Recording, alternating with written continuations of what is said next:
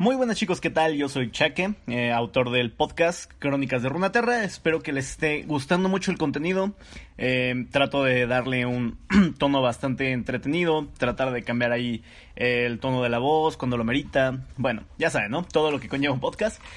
En fin, hago esta pequeña introducción. Saben que no es em, muy usual que, que haga esto, pero eh, básicamente quería yo platicar un poco que no, me, ya se notó que me estoy desviando un poco de Demacia, que era la idea inicial, comenzar con Demacia y ahí ir eh, ya cambiando según por las naciones, ¿no? Ir avanzando, dependiendo de los personajes, cómo se fueran hilando y eso. Pero dado que lanzamos el podcast de Yone por su estreno, de ahí yo pensé que quedaría un poco incompleto porque se unía un poco con la historia de la espada sin vaina y bueno, eso ya nos llevaba para Yasuo y como podrán ver en el podcast de hoy de Yasuo eh, bueno, tiene demasiado contenido que nos lleva a otras historias, inclusive nos enlaza un poco a la historia de Talilla, que ya también eh, relaté alguna vez, que se encuentra en el canal de YouTube para quien la quiera escuchar. Eh, y que yo supongo posteriormente también subiré aquí en el canal para que no se pierda el hilo de lo que sucedió con, con Talilla y Yasuo y su encuentro y todo eso. También se encuentra con Raven. Entonces, bueno, pues nada. Supongo que nos desviaremos por acá para que no se quede incompleto y no queden esos huecos, ¿no? Para que no se quede nadie con la curiosidad de qué pasó con, con Yasuo cuando se encontró con estos personajes y demás, ¿no? Entonces, pues nada, espero disfruten del episodio y sepan que pues continuaremos con los eventos que sucedieron después de que Yasuo escapó y demás. Una vez que terminemos con todos los personajes e historias con las que se encontró, bueno, regresamos a la continuidad de Demacia y ya como nos vayamos hilando con los personajes. Muchas gracias por escuchar chicos y espero les esté gustando mucho el contenido. Cualquier sugerencia, ya saben, me la pueden enviar al Facebook, ponerla en los comentarios de YouTube, no hay ningún problema. La retroalimentación siempre viene muy bien. Que tengan un muy buen día, disfruten el podcast.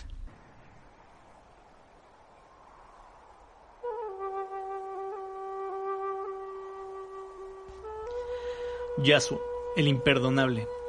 Cuando era niño, Yasuo solía creer en lo que los otros de su aldea decían de él. En el mejor de los casos, su existencia era un error de juicio. En el peor, una equivocación que jamás podría enmendarse. Como todo dolor, había algo de verdad en ello. Su madre ya era una viuda criando a un niño pequeño cuando el hombre que se convertiría en el padre de Yasuo llegó a su vida como una ráfaga otoñal. Y, al igual que esa estación solitaria, se fue tan pronto como el manto del invierno Jonio se instaló sobre la pequeña familia. A pesar de que Yone, el medio hermano mayor de Yasuo, era respetuoso, considerado y prudente, todo lo opuesto a Yasuo, ambos eran inseparables. Cuando los otros niños se burlaban de Yasuo, Yone se encargaba de defenderlo. Pero lo que Yasuo carecía en paciencia lo compensaba con determinación. Cuando Yone comenzó con su entrenamiento en la renombrada escuela de espadachines de la aldea, el joven Yasuo lo siguió y esperó afuera, bajo la lluvia monzónica, hasta que los maestros cedieron y abrieron sus puertas. Para la enorme molestia de sus nuevos compañeros, Yasuo demostraba tener un talento innato, siendo el único alumno en muchas generaciones en llamar la atención del maestro Souma, el último en dominar la técnica legendaria del viento. El anciano vio el potencial de Yasuo, pero el impulsivo alumno rechazó su tutela y decidió permanecer desenfrenado como un torbellino. Yone imploró a su hermano hacer a un lado su arrogancia y le regaló una semilla de arce, la mayor lección de humildad en toda la escuela.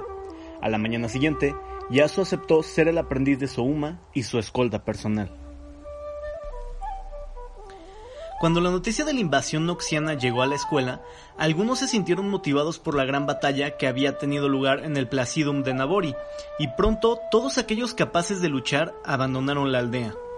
Yasuo deseaba ofrecer su espada a la causa, pero incluso cuando sus compañeros y su hermano habían ido a la batalla, él recibió la orden de quedarse y proteger a los maestros. La invasión se transformó en una guerra. Finalmente, en una noche lluviosa, los tambores de una marcha noxiana se escucharon en el valle contiguo. Yasuo, en su ingenuidad, abandonó su posición creyendo que podría revertir la situación.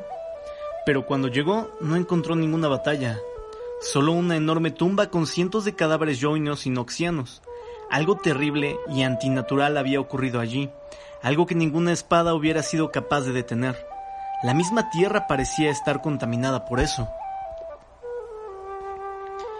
Con serenidad, Yasuo regresó a la escuela al día siguiente, solo para encontrarse rodeado por los estudiantes restantes empuñando sus espadas. El maestro Souma estaba muerto, y Yasuo era acusado no solo de abandono y negligencia, sino de asesinato. Comprendió que el verdadero asesino no sería castigado si no actuaba con rapidez, así que se abrió paso para escapar, sabiendo que esto confirmaría su aparente culpa. Yasuo, ahora fugitivo en una Jonia devastada por la guerra, buscó cualquier rastro que pudiera guiarlo hacia el asesino. Durante todo ese tiempo, lo persiguieron sus antiguos aliados y era forzado a pelear o a morir.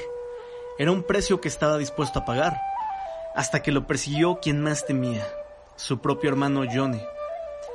Atados por el honor, se acorralaron mutuamente, cuando sus espadas finalmente se encontraron, el viento mágico de Yasuo superó las dos espadas de Yone, y con un solo destello del acero, el desterrado acabó con su hermano. Imploró por el perdón, pero las últimas palabras de Yone fueron sobre las técnicas del viento responsables de la muerte del maestro Souma, y cómo su hermano era el único que podía haberlas conocido. Después, guardó silencio y falleció antes de poder otorgar cualquier absolución. Sin maestro ni hermano, Yasuo deambuló por las montañas desconsolado, bebiendo para olvidar la guerra y las pérdidas, como una espada sin vaina. En la nieve conoció a Talilla, una joven maga shurimana que había oído de la milicia noxiana. En ella Yasuo vio a una alumna improbable y en sí mismo un maestro aún menos probable. La entrenó en la senda de la magia elemental y en el viento forjador de piedras, y de esta forma terminó por aceptar las enseñanzas del maestro Souma. Su mundo cambió por los rumores de un dios emperador shurimano en ascensión. Cuando Yasuo y Talilla separaron sus caminos, él le regaló su atesorada semilla de arce. La lección estaba aprendida. Mientras que ella regresó a su tierra desértica natal, Yasuo se dirigió a su propia aldea, decidido a enmendar sus errores y a encontrar el verdadero asesino de su maestro. Entre los muros de piedra de la sala del consejo se reveló que la muerte del maestro Souma había sido un accidente provocado por una noxiana exiliada llamada Riven, quien sentía un profundo remordimiento por lo sucedido. Sin embargo, Yasuo no podía eximirse por la decisión de abandonar a su maestro, ni, peor aún, por cómo esa decisión culminó con la muerte de su hermano Yone. Con el tiempo, Yasuo viajó al Festival de la Flor Espiritual de Wenli, aunque no tenía muchas esperanzas de que esos rituales sanadores pudieran aliviar su corazón, fue allí donde se encontró con una criatura demoníaca que intentó devorarlo, una sacana que se alimentaba del dolor y del arrepentimiento. Sin embargo, un intruso enmascarado intervino y derribó a la criatura con furia honrada. Yasuo se dio cuenta de que él conocía a ese hombre. Era Yone. Esperando que su hermano se vengara de él, Yasuo se sorprendió al ver que Yone dejó que se marchara con solo una bendición amarga. Sin ninguna atadura a las tierras originarias, Yasuo se embarcó en una nueva aventura, aunque no sabe a dónde lo llevará. Su sentimiento de culpa es lo único que embarga su viento libre.